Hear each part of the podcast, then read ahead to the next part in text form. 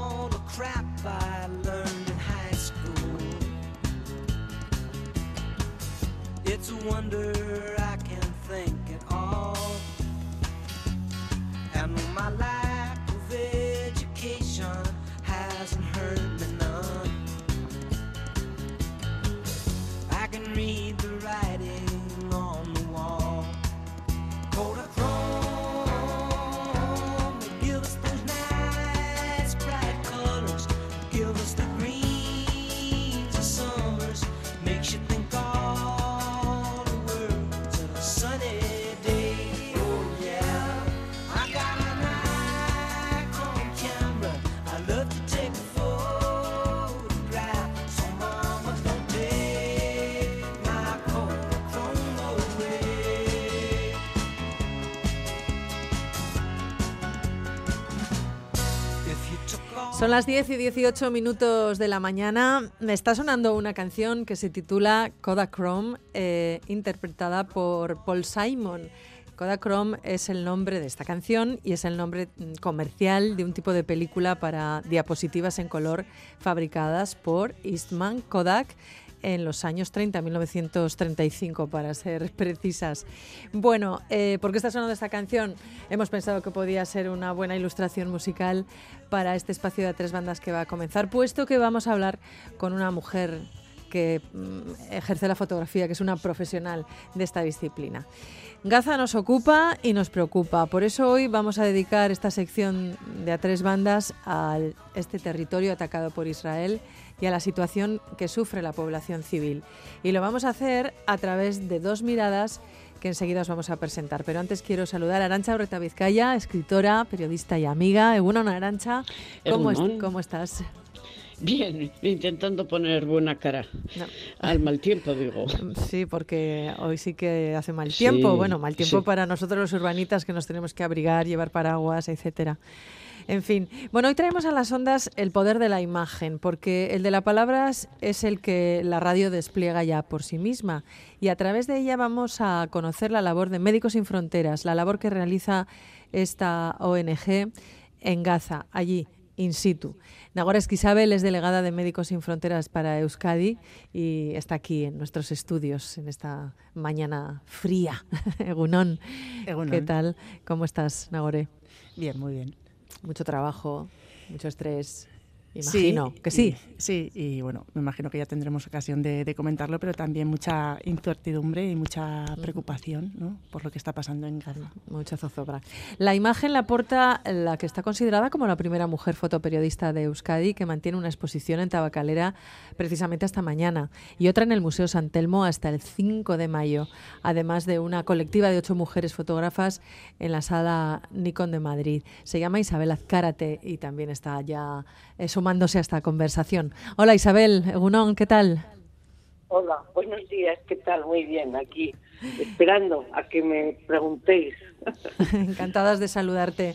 Bueno, las dos, estáis, las dos estáis unidas, las dos estáis entrelazadas a través de la iniciativa solidaria Fotos por Palestina, que se propone recaudar fondos para que Médicos Sin Fronteras pueda seguir con su trabajo, con su labor en Gaza y estará en vigor hasta el próximo día 27. Exactamente. Isabel, háblanos de este proyecto que habéis puesto en marcha un grupo de mujeres fotoperiodistas.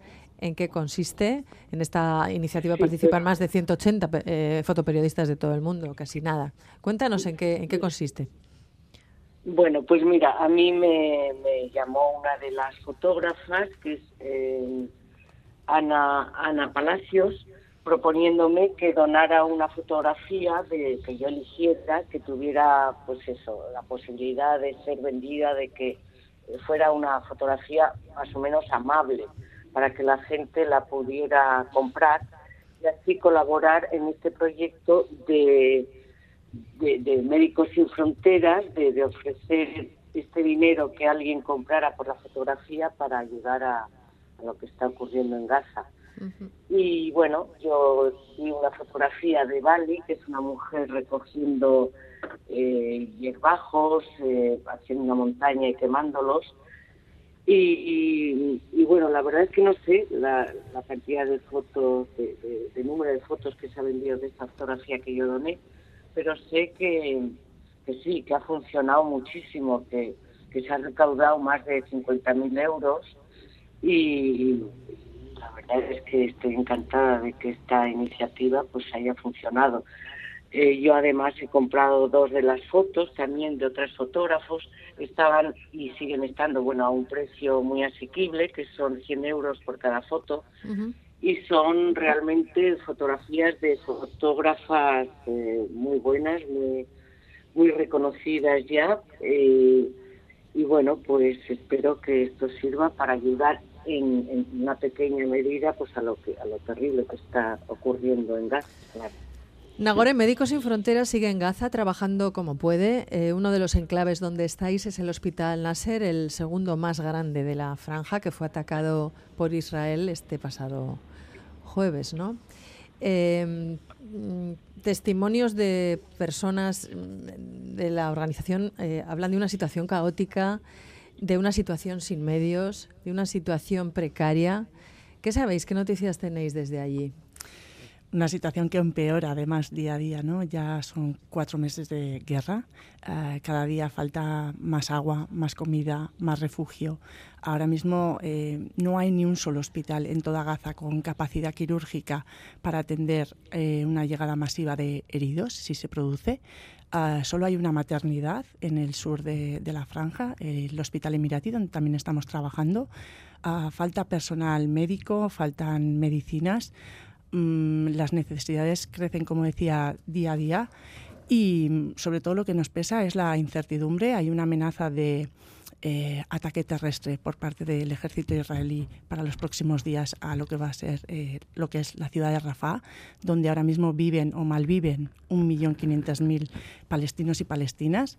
Y bueno, la situación allí la verdad es que es dramática. Estamos hablando de una crisis humanitaria sin precedentes por la intensidad de los bombardeos, por la violencia que se está ejerciendo contra la población civil y por la restricción que está habiendo para que entre ayuda humanitaria. Eh, yo creo que la opinión pública en el País Vasco apoya mayoritariamente a Palestina. Eh, el problema es cómo traducir eh, las palabras o los sentimientos en hechos que ayuden a los palestinos o cuando menos que hagan que el ataque de Israel cese. Eh, ¿Cómo ayudar desde aquí? Es lo que creo que nos preguntamos muchas personas. Eh, esta iniciativa de las fotografías es una de ellas. Sí, es un gesto solidario importantísimo, ¿no? porque muchos de los eh, palestinos y palestinas necesitan eh, que les arropemos. La comunidad internacional no está dando eh, una buena respuesta a esta crisis, está fallando a los palestinos y las palestinas. Esta semana, por tercera vez, se ha vetado la resolución para un alto el fuego en Gaza.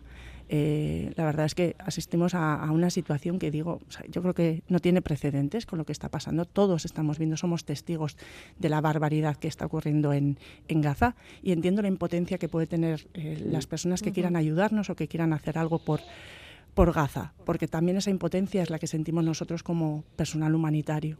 Estamos haciendo mucho, pero lo que hacemos en realidad sabemos que es una gota en un inmenso océano de necesidades. ¿Cómo pueden ayudar? Pues bueno, dándonos un espacio para dar voz a esas personas, para contar su historia, para dar testimonio de lo que están pasando, escuchándonos, estando ahí, movilizándose, apoyando a organizaciones como la nuestra o iniciativas como la que han puesto este grupo de mujeres fotoperiodistas a las que estamos muy agradecidos. Isabel, tú que has viajado por medio mundo cámara al hombro, si pudieras fotografiar in situ el conflicto de Gaza, ¿dónde crees que pondrías el foco? Uy, yo, yo ya, ya estuve en varios conflictos así de en la, época aquí en el País Vasco de, del terrorismo, vamos. Y, luego estuve también en Perú en, fotografiando todo el conflicto del Sendero Luminoso. Y hoy es que sería incapaz de irme a, Gaza, pues es que hmm. ya a estas alturas ese horror visto desde, desde primera línea no sería capaz. Me parece espantoso, me parece mm. un horror lo de niños que están matando, la de En fin, eh, no sé, no, no puedo decir en qué, lugar me pondría a fotografiar porque sería incapaz a estas alturas de ir a, a Gaza a, hacer un reportaje de fotos. Cuando te pones la cámara delante de la cara, eh, ¿esa cámara hace de alguna manera de barricada, de filtro ante, no sé, el dolor o el horror? ¿O te llega igualmente? No, no, sí, sí. En, una época, cuando yo era joven, pues, pues eh, yo lo que quería era hacer fotos que demostraran lo que estaba ocurriendo. Yo era absolutamente imparcial a la hora de fotografiar eh, lo que fuera, de un lado o de otro, aquí en el País Vasco me refiero. Entonces, eh, sí, sí que es como una coraza que, que es la cámara y luego realizas una vez que has hecho las fotos que quieres hacer y que quieres hacer buenas fotos, realizas lo terrible que, que, que, has fotografiado, ¿no?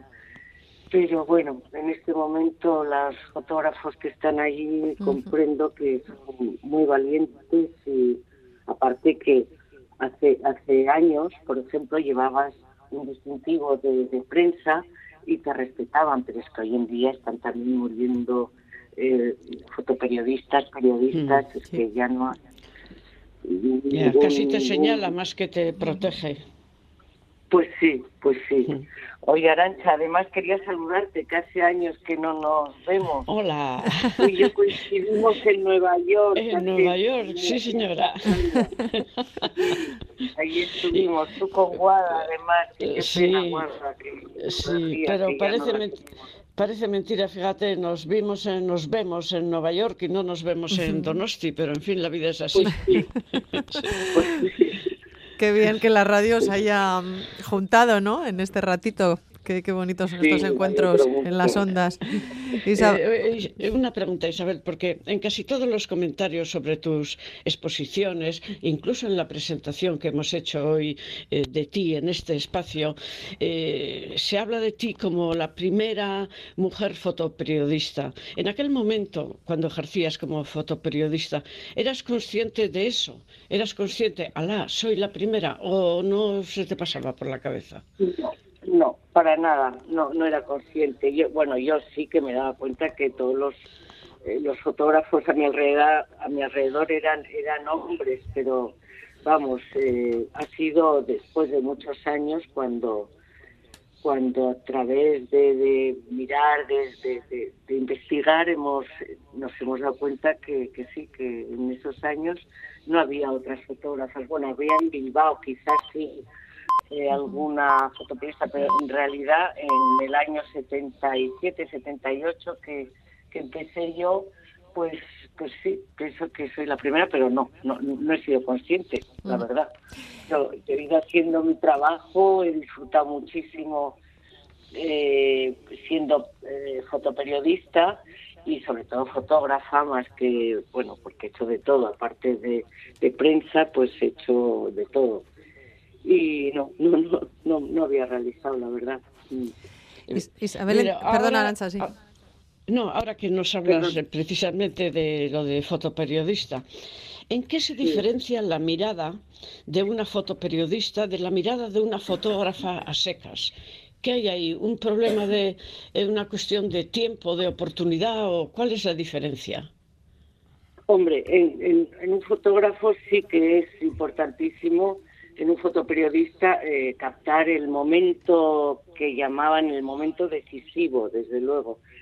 Pero la diferencia de un fotógrafo, hombre, fotógrafo artístico espera tener la luz perfecta, mm. espera días y días a, conseguir esa foto que, que, que pretende hacer y sin embargo un fotoperiodista tiene que estar a salto de mata, vamos, a hacer la foto eh, rápido y, sin, contemplaciones, vamos. En tu larga y fructífera trayectoria has documentado eh, desde los atentados de ETA, el GAL, el Sendero Luminoso, hasta las realidades de países como Pakistán o Nepal, pasando también por el glamour de Nueva York y también del Festival de Cine de San Sebastián, de Cinemaldia. ¿Qué has aprendido del ser humano, Isabel, a través de, la mirada de la cámara, a través de tu cámara? bueno, pues he aprendido pues que todos somos iguales realmente. ¿Sabes? Yo no yo no me he sentido nunca demasiado impresionada ni por los actores que venían al festival de cine, eh, que eran grandes grandes eh, mitos, ¿no? En un momento dado. Pero bueno, ya he aprendido que, sí, ser humano, eh, pues no sé, yo, pienso, no sé, eh, yo he sabido diferenciar en, todas las razas y en todas las personas que he ido fotografiando que absolutamente pues somos todos iguales. Bueno, nuestros oyentes desde muy pronto por la mañana están, siempre lo digo porque es verdad, súper activos en el WhatsApp de, la radio, en el 688-840-840. Vamos a poneros un audio que acabamos de recibir de un oyente haciendo referencia al asunto de, Gaza e Israel. Esto es. Egunon, el tema de la invasión de, de Gaza por Israel me parece, bueno, es tremendamente doloroso, incluso para los que estamos tan lejos. Pero yo empezaría por pequeños detalles, pequeños gestos, como sería uno que puede parecer baladí, pero a la larga sería bastante contundente no permitirles participar en Eurovisión. Eh, a Rusia se le impidió de una manera eh, acertada a mi forma de ver, pero ¿por qué Israel sí? Ni siquiera está en Europa. Bueno, pues esta es la reflexión que deja este oyente. Nagore, no sé si quieres apuntar algo, decirle algo. Bueno, agradecerle ¿no? la preocupación. Yo creo que por lo menos esa empatía con la población en Palestina es muy importante. ¿no? Antes mencionaba Arancha ¿no? que aquí en Euskadi tenemos, creo que, esa especial sensibilidad y al final es que estamos hablando de una población que es equivalente a la de Euskadi. ¿no? 2,2 eh, millones de, habitantes tiene la franja de Gaza. La diferencia es que ellos tienen a 365 kilómetros cuadrados de superficie. Nosotros en Euskadi somos 2,1 millones de, personas y más de 7.000 kilómetros cuadrados de superficie. Viven una situación, la verdad, muy preocupante y bueno, yo quiero agradecerle a esta oyente que haya mandado ese mensaje porque ya me parece importante un sábado por la mañana eh, bueno, estar escuchando este testimonio y prestarle atención a este tema. ¿no? no es fácil, seguramente nos apetecería escuchar otras cosas más alegres, pero precisamente esto también es lo que necesita la población de Gaza, que se le escuche y por eso estamos nosotros también aquí, para dar testimonio de aquello que ellos no pueden contar, porque muchas veces no tienen cómo. Lo que estamos viendo en este conflicto también lo hemos visto en otros, pero siquiera aquí de forma más grave es que no se está dejando acceder a la prensa internacional. La prensa local tiene también eh, unas condiciones más precarias para poder dar testimonio y bueno, es importante que, le cedamos este espacio y que contemos lo que pasa. Así que muchas gracias. Arancha, no sé si quieres decir algo al, respecto de este mensaje que hemos escuchado. Pues eh, es un gesto, pero eh, a mí me llama muchísimo la atención eh, la cobardía de eso que llamamos, eh, no sé, los poderes, la sumisión con respecto a lo que Israel dice, la incapacidad de enfrentarse con el menor gesto a Israel de la comunidad internacional. me parece terrible y un un reflejo realmente del mundo en el que vivimos que nos gustaría que fuera de otra manera, seguramente. Si una foto no es suficientemente buena es porque no estaba suficientemente cerca. Isabel, ¿estás de acuerdo con esta famosa frase de el maestro Capa, Robert Capa? Sí, sí, sí, desde luego. Sí, yo, yo procuro siempre utilizar eh, objetivos eh, amplios. Bueno, no quiero decir, un 35 milímetros, por ejemplo, era mi objetivo favorito. Y siempre he huido de los objetivos. Alguna vez los he tenido que utilizar cuando me tocaba ir al fútbol, por ejemplo, en ocasiones muy concretas, pero vamos, para, para hacer buenos reportajes tienes que estar cerca del objetivo a fotografiar, eso está claro. Eso está claro. Bueno, pues tenemos que ir terminando esta conversación porque andamos muy justitos de tiempo hoy. Arancha, te voy a pedir que brevemente nos lances eh, algunos titulares que hayas podido recoger a lo largo de esta breve charla. El primer titular es obvio. Eh, la situación en Gaza empeora día a día y la empatía es importante. Segundo titular, la cámara fotográfica puede ser como una coraza. Y tercer titular, haciendo fotos he aprendido que todos somos iguales. Estupendo, pues aquí lo cerramos, como siempre, de una manera redonda. Arancha, es que ricasco, hasta la próxima semana. hasta la semana que viene. Es que ricasco por venir aquí. Isabel, un abrazo muy fuerte te mandamos desde, desde Bilbao. Un abrazo para vosotros y espero, pues eso, que todavía está la gente a tiempo de comprar fotos, que siempre será una pequeña ayuda para Gaza. Claro, animamos a la gente a que lo haga, que además está, está a un precio muy asequible. Un abrazo. Un abrazo, Un abrazo muy fuerte. Gracias.